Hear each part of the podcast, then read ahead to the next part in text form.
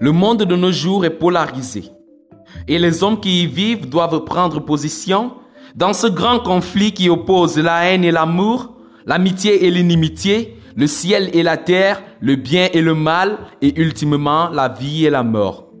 Chaque personne, oui, chaque personne est confrontée à ce choix entre ces deux camps totalement opposés qui déterminerait où cette dernière aura à passer l'éternité.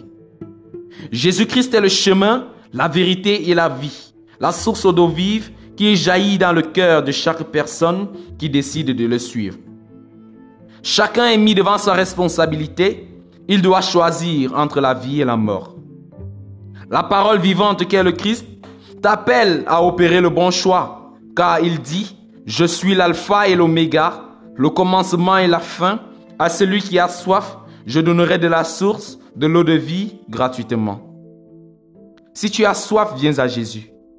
Il te tend la main aujourd'hui. Il veut te donner de l'eau de vie afin que tu vives éternellement. Vois, je mets aujourd'hui devant toi la vie et le bien, la mort et le mal.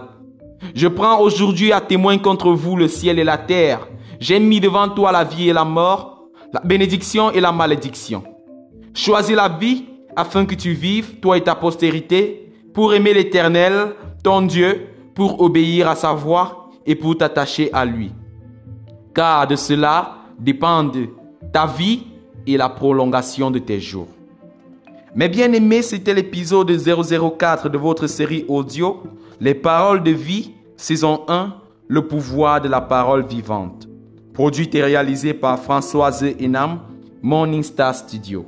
Rendez-vous jeudi prochain sous le regard du Seigneur et n'oubliez pas, la parole de Dieu opère des miracles.